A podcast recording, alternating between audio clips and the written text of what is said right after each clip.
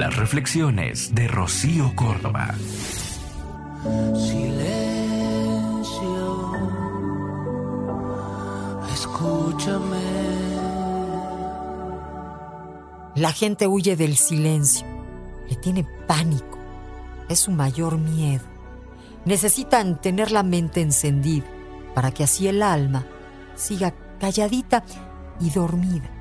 Temen que en el silencio el alma hable y despierte, para no tener que enfrentarse a las verdades y preguntas que en el silencio emergen.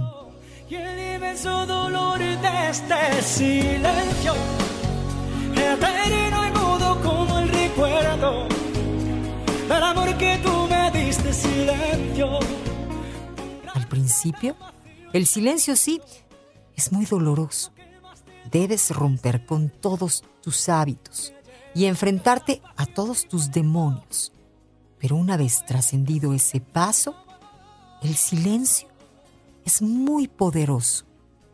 En él habita la sabiduría, tu espíritu y el todo. Silencio, Soy Rocío.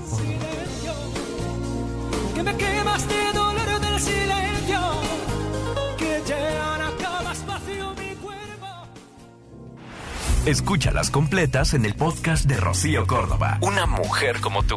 Entra a iheart.com o descarga la app y regístrate. Es gratis.